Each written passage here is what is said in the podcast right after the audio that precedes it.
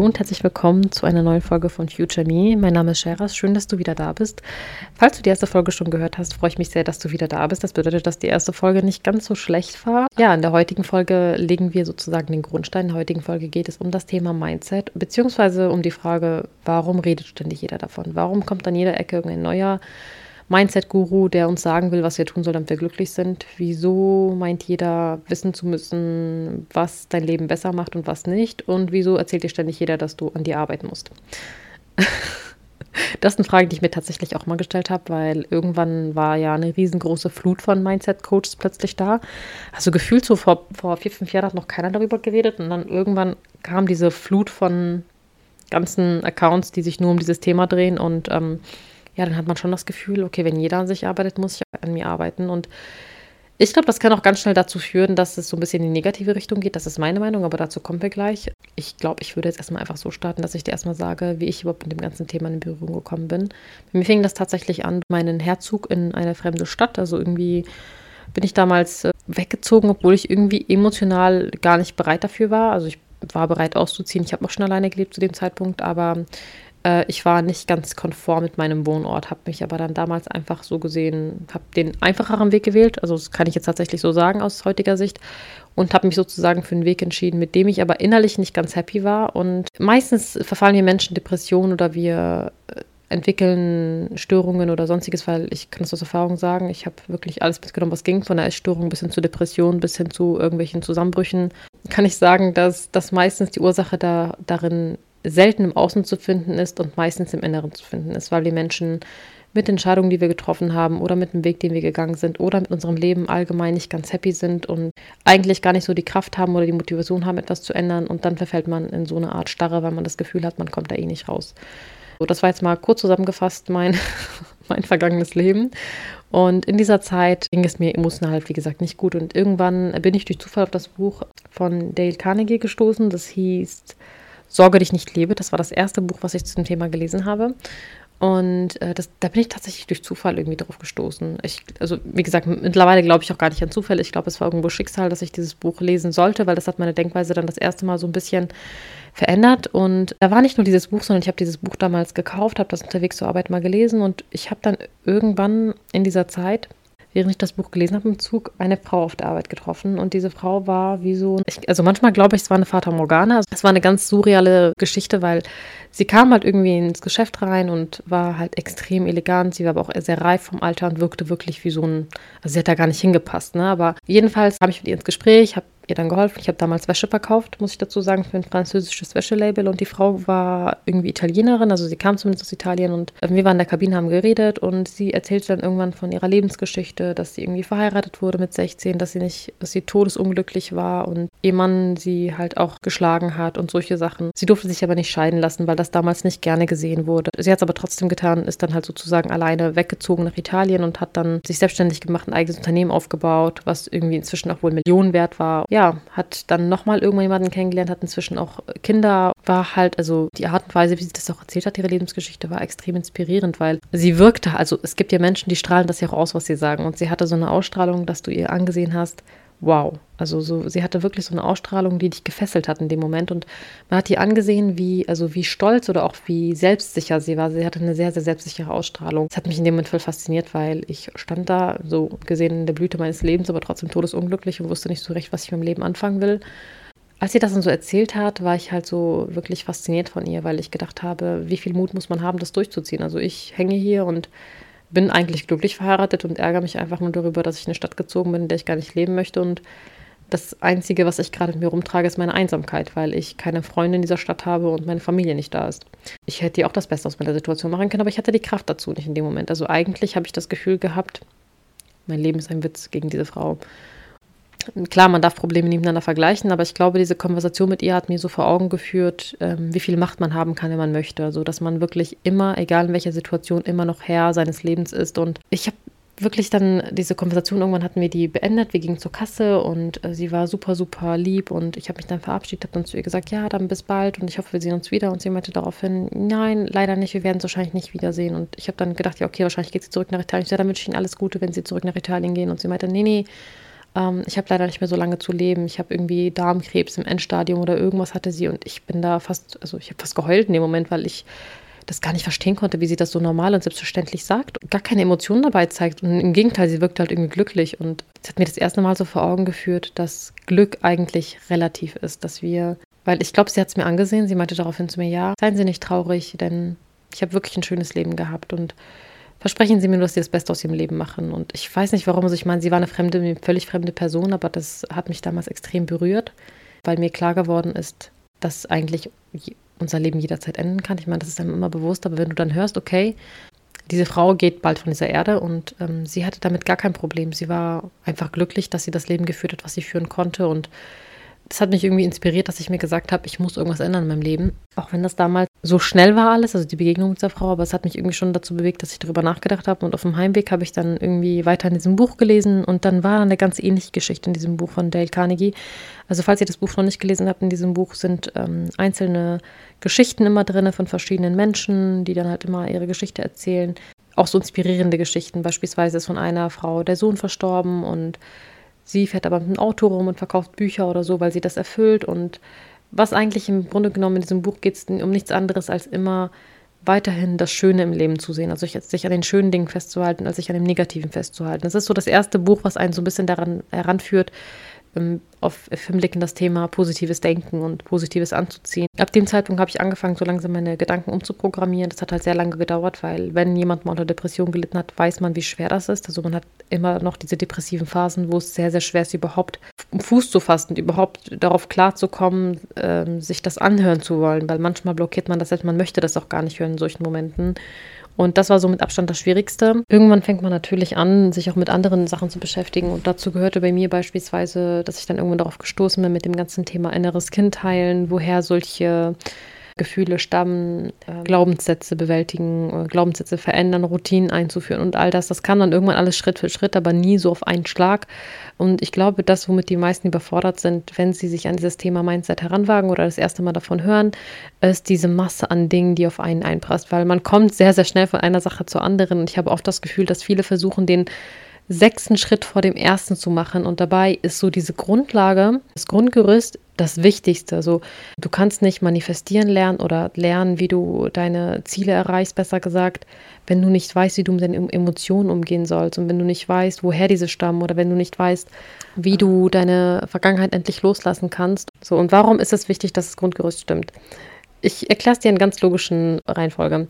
Wenn mir manchmal jemand sagt, okay, du musst nur manifestieren, dann wird das alles schon. Und du musst nur anfangen, dir ein Vision Board zu machen, dann wird das alles schon. Und ich sitze da manchmal da und denke mir so, mh, mm, nein, das wird nicht alles schon werden, nur weil ich mir ein paar schöne bunte Bilder aus einer Zeitschrift ausschneide und aufklebe. Ja, ich habe dann eine schöne Collage bei mir zu Hause hängen, aber das wird nicht von selbst zu mir kommen. Da braucht es schon ein bisschen mehr zu. Und der Grund dafür ist sehr einfach. Auch wenn ich mir diese Bilder jeden Abend angucke, wenn in meinem Kopf der Schalter noch nicht umgelegt ist, dass ich daran auch wirklich wortwörtlich glaube, dann wird das niemals passieren. Weil der Schlüssel zu diesem Erfolg oder der Schlüssel dazu, dass Menschen erfolgreicher werden als andere, liegt nicht in einer fiktiven Sache wie in einer Collage, die da irgendwo zu Hause bei denen hängt oder weil sie sich jeden Tag die gleichen Affirmationen vorsagen. Ja, das sind Dinge, die gehören dazu, aber der Schlüssel liegt in dem Vertrauen in sich selbst und dass du dir selber diese Dinge auch zutraust. Ich glaube, dass woran man das sehr gut erkennen kann, ist, wenn du schon nicht dankbar bist, also wenn du schon nicht glücklich sein kannst mit deiner Zwei-Zimmer-Wohnung, wieso glaubst du, du wirst irgendwann zufrieden sein, wenn du die Vier-Zimmer-Wohnung hast? Glaubst du, das wird dir dann reichen? Oder glaubst du nicht viel mehr, dass dich das dazu bringen wird, dass du das Gefühl hast, nein, ich will jetzt eine Villa haben? Und dieses ewige Suchen nach Glück im Außen zu sagen, okay, wenn ich das und das habe, dann bin ich endlich glücklich. Die Aussage zu treffen, wenn ich endlich meinen Abschluss habe, dann bin ich glücklich. Nein, wenn du den Abschluss hast, wirst du nicht glücklich sein, weil du wirst dann auf den Traumjob warten, damit du glücklich sein darfst. Und wenn du den Traumjob hast, wirst du auf dein Traumgehalt warten, damit du glücklich sein darfst. Und dann auf deinen Firmenwagen und so weiter und so weiter und so fort. Es ist ja auch so bei vielen Menschen, die Single sind. Sie glauben immer, da muss der perfekte Mann kommen, die perfekte Frau kommen, damit sie endlich glücklich werden. Also sie warten etwas im Äußeren, damit sie das Glück in sich selbst finden können. Wenn der Mann dann einmal da ist oder die Frau, dann muss es die Hochzeit sein, damit sie glücklich sein können. Und wenn sie verheiratet sind, dann fehlt ein Kind zum Glücklichsein oder vielleicht andere Dinge. Aber es sind immer irgendwelche Faktoren im Außen, die das Glück beeinflussen, niemals im Inneren. Und ich glaube, das ist halt eine sehr, sehr wertvolle und wichtige Erkenntnis, die man für sich selber manchmal treffen muss, zu verstehen, dein Glück liegt nie im Außen. Ganz egal, wie das manchmal so erscheint. Natürlich macht Geld das Leben einfacher. Natürlich macht finanzielle Freiheit alles besser. Aber wenn du vom Inneren her nicht in diese Richtung gehst, dass du positiv bleiben kannst und dass du glücklich bist mit dem, was du hast, dann wirst du auch, egal was du hast auf dieser Welt, nicht glücklich werden. Ein Grund dafür, dass wir so sind, liegt häufig auch in unseren Glaubenssätzen, also dass unsere Glaubenssätze häufig so formuliert sind, dass wir uns selber immer im Mangel sehen. Und ich glaube, das ist so ein Punkt, der den meisten schwerfällt, weil die uns gar nicht so bewusst sind. Mir fällt tatsächlich auch diese normale Sprache, also die verbale Sprache, manchmal gar nicht so oft, wie wir kommunizieren miteinander. Mir fällt das tatsächlich oft dann auf, wenn ich mit einer Tochter rede, weil Kinder, ich weiß nicht, ob ihr Kinder habt oder vielleicht Kinder in eurem Umfeld habt, aber Kinder haben ja, neigen ja dazu, irgendwann diesen Papagei-Effekt zu haben, dass sie einem alles nachplappern, auch Dinge, die sie nicht nachplappern sollten. Und mir ist es letztens aufgefallen, ich achte zum Beispiel sehr, sehr stark darauf, wie ich mit einer Tochter rede. Aber natürlich, also ich, kein Mensch ist perfekt, aber natürlich gibt es auch Momente, wo ich einfach extrem gestresst bin oder wo ich einfach enorm viel zu tun habe an dem Tag. Und natürlich, genau an solchen Tagen sind die Kinder dann auch super, super anstrengend. Wie könnte es anders sein? Und ich weiß, eines Tages habe ich irgendwann zu ihr gesagt, weil sie an dem Tag wirklich ständig alles alleine machen wollte. Und es hat alles Ewigkeiten gedauert. Und wir waren schon zu spät. Und habe ich irgendwann in dem Effekt zu ihr gesagt, ich so, Lia, du bist heute so anstrengend. Das habe ich zu ihr gesagt. Ich habe gesagt, du bist so anstrengend das ist ein normaler Satz, also für mich jetzt auch kein Weltuntergang, wenn man das mal zu seinem Kind sagt, ne? Will ich jetzt nun mal an dieser Stelle betonen, also no Mom-Shaming hier. Aber sie hat den ganzen Tag diesen Satz wiederholt. Und sie lag dann abends im Bett und hat dann gesagt, Mama, ich bin anstrengend. Mama, Lia ist anstrengend. Und ich habe das nicht, also ich musste schon ein bisschen drüber schmunzeln, weil es so süß war, weil sie natürlich extra diese traurige Miene aufgesetzt hat. Aber ich habe in dem Moment realisiert, wie viel Macht unsere Worte eigentlich haben und habe dann darüber nachgedacht, was ich so in meiner Kindheit oft zu hören bekommen habe. Ob es in der Schulzeit war, ob es dann später im Berufsleben war und so weiter. Und wie oft hören wir das, dass jemand im Außen zu uns sagt, ja, ich würde mir einen Job suchen, den du auch bewältigen kannst. Ich würde mir etwas suchen, was auch auf deinem Niveau ist. Ich würde etwas machen, du wirst so und so niemals erfolgreich werden. Und diese ganzen Eindrücke, die wir in unserer Kindheit oder in, in, einem, in der, im Zeitalter mitbekommen haben, wo unser Gehirn noch in der Entwicklung war, die machen natürlich etwas mit uns. Und ich glaube, dass bei vielen Menschen gar nicht ihnen bewusst ist, woher zum Beispiel ihre, ihre, ihre Gedanken kommen. Viele von uns identifizieren sich jetzt zu 100 Prozent mit dem, was im Kopf ist oder mit der Stimme im Kopf und glauben, das bin ich. Das ist meine Identität, die mit mir redet. Dabei ist die Person, die in deinem Kopf mit dir spricht, nichts anderes als ein Konstrukt aus deiner Vergangenheit. Also im Prinzip wiederholst du im Kopf immer nur die Dinge, die du schon gewohnt bist. Es ist ja nicht so, dass dein Kopf eines Morgens aufsteht und sagt, ja, ich werde jetzt Multimillionärin. Ich werde jetzt ähm, der glücklichste Mensch der Welt sein ab heute meistens wiederholen wir im Kopf einfach die Dinge, die wir schon gewohnt sind. Und nichts anderes macht unser Kopf. Es ist sozusagen wie so eine Aufzeichnung von unserer Vergangenheit. Und das sind halt so, so Kleinigkeiten. Warum erwähne ich es jetzt gerade an dieser Stelle? Das ist der Grund, warum zum Beispiel nur mit einem reinen Vision Board nichts in deinem Leben passieren wird. Weil auch wenn dieses Vision Board genau vor deinem Bett hängt, du das dir jeden Morgen und jeden Abend anguckst, das ist nicht die geheime Pille, die du suchen musst, damit du glücklich wirst, weil das ist nur ein kleiner Schritt zu dem Erfolg dahin und nicht das Geheimrezept für Erfolg, wie das ja oft so suggeriert wird. Und das ist, glaube ich, so das, was mich am meisten an dieser Mindset-Szene manchmal so stört, wenn ich mir das angucke und oft denke, nein, das ist so falsch. Also du kannst doch nicht jemandem sagen, also das Geheimnis zu meinem Erfolg und zu meinem Glück liegt in einem Vision Board oder das Geheimnis in meinem Glück liegt nur in einem Dankbarkeitsbuch. Nein, diese Dinge sind enorm wichtig und ich, ich liebe deswegen Profile, die einem wirklich verschiedene Möglichkeiten zeigen und auch wirklich sagen, es ist eine Kombination aus all diesen Dingen, bis das irgendwann für dich zur Routine wird, weil ein Dankbarkeitsbuch ist im Prinzip auch zum Beispiel nichts anderes, als seine Gedanken darauf zu programmieren, sich auf das Positive zu fokussieren. Nichts anderes machst du. Du machst in dieser Zeit, wenn du beginnst mit einem Dankbarkeitsbuch, nichts anderes, als dass du beginnst, deine Gedanken darauf zu fokussieren, für was bin ich dankbar, was lief heute gut. Auch wenn an dem Tag Dinge schiefgelaufen sind. Du setzt dich hier abends hin und schreibst nur die Dinge auf, die gut waren. Du schreibst nicht die Dinge auf, die schlecht waren. Das war auch zum Beispiel bei mir, als ich angefangen habe mit dem Dankbarkeitsbuch, fiel es mir tatsächlich sehr schwer, weil ich das Gefühl hatte, ich schreibe jeden Tag das Gleiche. Aber irgendwann habe ich tatsächlich eine Veränderung bemerkt. Und das war auch, glaube ich, so bei mir das Erste, wo ich wirklich gemerkt habe, dass es mir hilft, also dieses äh, Fünf-Minuten-Tagebuch zu führen. Und das würde ich auch jedem raten am Anfang. Schreib dir die positiven Dinge in deinem Leben auf, nicht die negativen desto mehr wir uns an den Negativen verhaften, umso schlimmer wird es für einen. Und ich habe selber irgendwann gemerkt, dass mir das zum Beispiel nicht gut tut. In dieser Zeit, wo es mir zum Beispiel schlecht ging, oder das ging bei mir schon relativ früh los, ich glaube, da war ich 15, 16, äh, während ich diese Essstörung hatte, da riet mir irgendwann eine Ärztin dazu, so eine Art Tagebuch zu führen, dass ich einfach meine Emotionen aufschreibe. Es war, es war mehr so ein Emotionstagebuch und eine Zeit lang hat es mir tatsächlich geholfen. Das hat mir geholfen, Dinge zu strukturieren oder besser gesagt, äh, meine Gefühle in Worte zu fassen. Ich muss sagen, dadurch, dass ich natürlich auch dann negative Emotionen aufgeschrieben habe, war es für mich irgendwann so ein Depri-Buch, weil ich halt immer dann reingeschrieben habe, wenn ich das Gefühl hatte, ich brauche das jetzt. Und ich konnte mir das zum Beispiel auch nicht durchlesen, weil es für mich, es hat mich runtergezogen. Und deswegen habe ich irgendwann aufgehört, weil ich das Gefühl hatte, das tut mir halt nicht mehr gut. Und äh, dieses 5-Minuten-Buch dagegen, das kann ich sehr empfehlen. Also wenn du gerade an einem Punkt bist, wo du das Gefühl hast, ich würde gerade gerne einen ersten Schritt machen, Veränderung, dann mach zuerst das, weil das braucht keinen Zeitaufwand. Das ist super einfach und easy zu integrieren im Alltag. Man macht das wirklich nur morgens und abends fünf Minuten.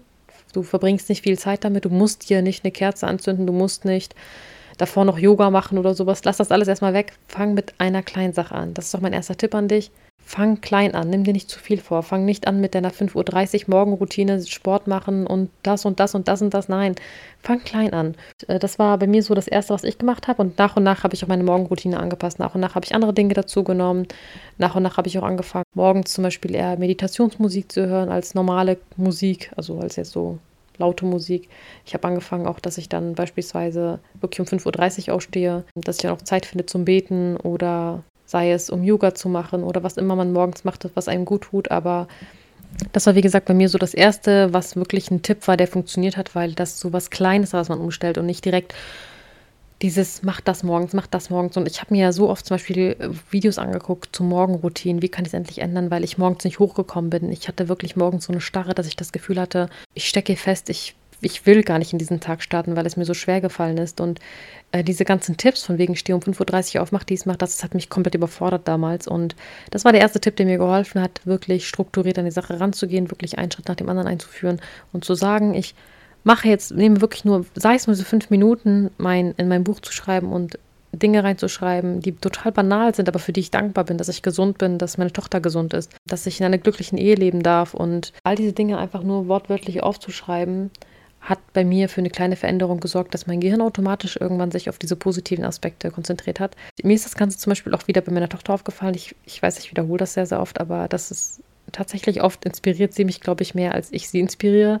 Dass ich dann zum Beispiel gemerkt habe bei ihr, wenn wir abends im Bett liegen und wir haben zeitweise immer wieder ihr zum Beispiel erzählt vom Tag und haben auch die schönen Momente hervorgehoben. Mittlerweile liegt sie oft selbst am, abends im Bett und wiederholt von sich aus die schönen Ereignisse. Also sie liegt nie da und wiederholt das Negative, sondern sie liegt oft da und sagt dann wirklich, ja, und ich habe das gemacht heute, wir waren draußen und ich bin gerutscht und ich habe das alleine geschafft. Und ich finde das schön, dass sie, dass sie jetzt schon so anfängt, sich auf die positiven Aspekte zu konzentrieren und dass sie das von sich aus abends macht, weil es für sie irgendwie normal ist, dass sie das tut.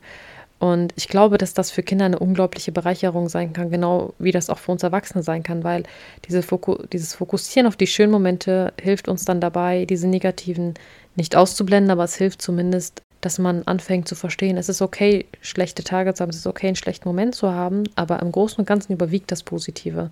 Warum mir das so wichtig war, war einfach, dass ich eine Zeit lang zum Beispiel dieses Thema Mindset komplett gemieden habe, weil ich es so anstrengend empfand, vielen Mindset-Coaches zu folgen, weil für mich war das schon wirklich zum Teil toxisch positiv, was da kam. Äh, ich sage das deshalb zum Teil, diese, durch diese ganze Herangehensweise mit dem, mit dem Thema Gesetz der Anziehung, man ja die Dinge anzieht, an die man denkt, für mich das zum Teil so wirkte, dass wir negative Gefühlen keinen Raum geben. Und das ist so für mich mit das Schlechteste, was man machen kann. Menschen zu sagen, sie sollen auf gar keinen Fall schlecht denken, sie sollen auf gar keinen Fall negativ denken. Nein, sollte man natürlich nicht, aber ich, ich fände es vernünftiger zu sagen, negative Gefühle gehören dazu. Sie haben ein Anrecht da zu sein, genauso wie auch die positiven Gefühle einen Raum haben sollten. Wir machen uns selten Gedanken darüber, warum diese Gefühle überhaupt existieren und Angst zu haben oder auch Ängste zu haben allgemein oder auch traurig zu sein, eventuell auch Trauer zu verspüren, das sind keine negativen Emotionen, das sind Emotionen, die eine Daseinsberechtigung haben und die irgendwo alle einen tieferen Sinn haben in unserer menschlichen Psyche. Und ich glaube, damit setzen sich viele, die das Thema Mindset verkaufen, gar nicht so auseinander, weil sie halt immer sich mit den gleichen Dingen auseinandersetzen wie mit diesen, mit diesen Gesetzen, die man sich da irgendwann so herauskristallisiert hat und gesagt hat, okay, das ist jetzt so das Nonplusultra und alles andere hat irgendwie gar kein Recht zu existieren. Und das finde ich halt extrem schwierig. Also ich finde es extrem schwierig, beispiel, beispielsweise ähm, einer Person zu sagen, du darfst aber auf gar keinen Fall negativ jetzt denken. Und ich denke da zum Beispiel komplett anders. Ich glaube, dass es vollkommen okay ist, dass man mal weint, dass man mal traurig ist, dass man mal frustriert ist, dass man mal wütend ist. Aber in einem gewissen Rahmen.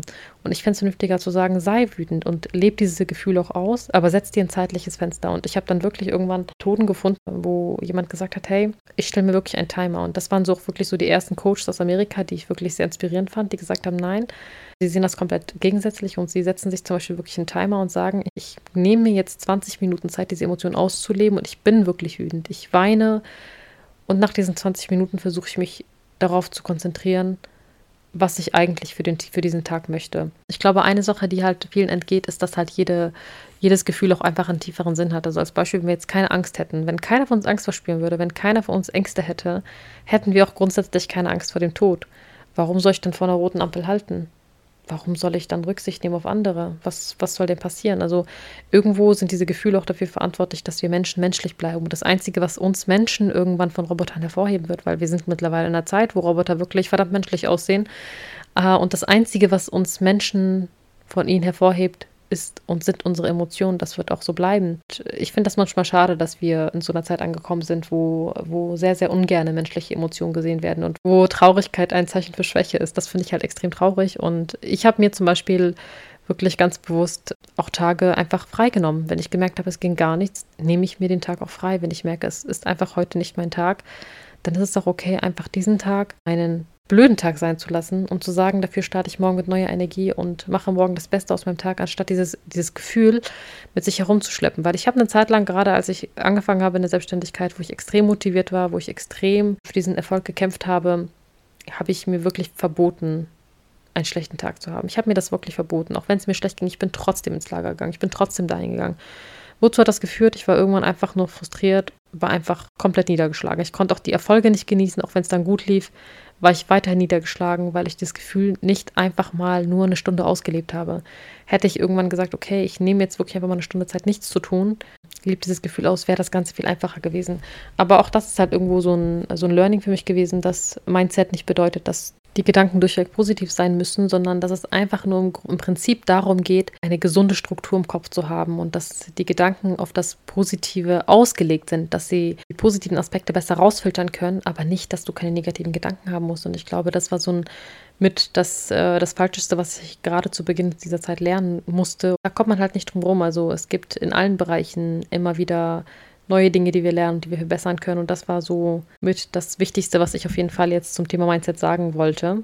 Denn ich glaube, gerade in der jetzigen Zeit durch TikTok, Instagram, wo wirklich Informationen nur in so Kurzform gepackt werden, ist diese Gefahr sehr, sehr groß, dass man Dinge falsch versteht.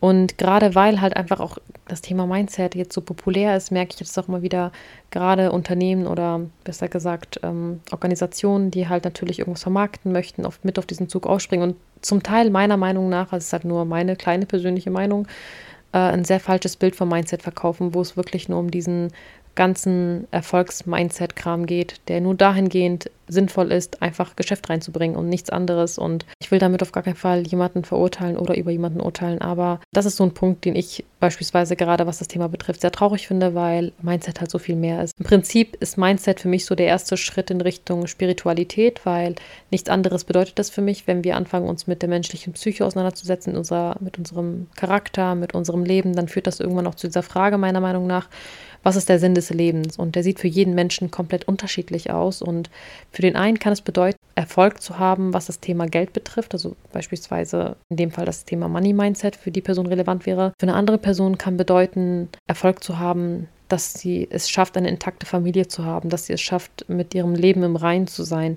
Deswegen glaube ich, dass es da so viele unterschiedliche Ausrichtungen geben kann, wie wir Erfolg definieren. deswegen ist das auch der Grund, warum sich mein Podcast gar nicht so sehr nur an Frauen widmet, die jetzt sagen, ich will einen Online-Shop starten. Klar werde ich irgendwann dazu mehr sagen, weil das einfach auch meine Expertise ist, wo ich auch einfach Frauen am besten helfen kann. Aber ähm, im Großen und Ganzen glaube ich nicht, also das ist auch wirklich, äh, da stehe ich auch zu 1000 Prozent hinter. Ich glaube nicht, dass mein Weg oder mein, meine Art zu leben für jede Frau der richtige Weg ist.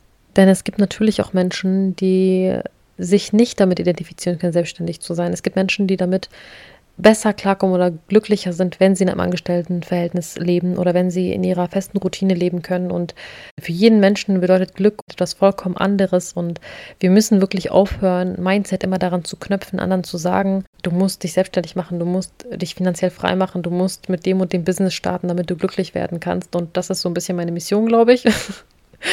und ähm, ich glaube einfach, dass auch wenn man ein Leben in der Routine möchte, wenn man ein Leben möchte mit dem Klassischen, wie man das kennt, mit einem Haus zu haben und Kinder zu haben und einen normalen Job auszuführen, daran ist nichts Schlechtes. Und wenn du damit glücklich bist, dann ist das wunderbar.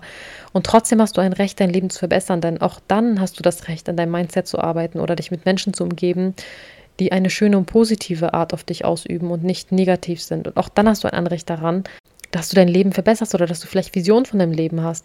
Auch wenn du sagst, ich möchte mich nicht selbstständig machen. Und ich, auch dann kann man Routinen im Leben einführen und glücklich sein. Und ich habe beispielsweise auch in meinen früheren Jobs viele Kolleginnen gehabt, die so frustriert waren, die so unglücklich waren. Und ich habe mich oft gefragt, warum führt man so ein Leben? Und dann gab es aber auch Kollegen, die eigentlich fast genau das gleiche Leben hatten.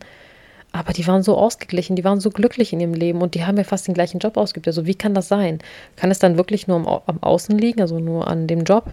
Dass die eine Person unglücklich ist oder kann es da vielleicht eine viel tiefer gehende Ursache haben. Darum soll es halt gehen. Deswegen schön, dass du da bist und ich arbeite aktuell noch an meinem Workbook und sobald das fertiggestellt ist, wird es auch die ersten Folgen geben, die in Verbindung mit diesem Workbook zusammenarbeiten, wo ich dann immer auf ein Thema speziell eingehe. Du kannst mir sehr, sehr gerne bei Instagram schreiben, was dich am meisten interessiert, wo du am meisten Hilfe benötigst, was dir wichtig wäre, was in dem Workbook vorkommt und dann werde ich das auf jeden Fall mit berücksichtigen. Ich danke dir auf jeden Fall fürs Zuhören und freue mich auf dein Feedback. Bis bald!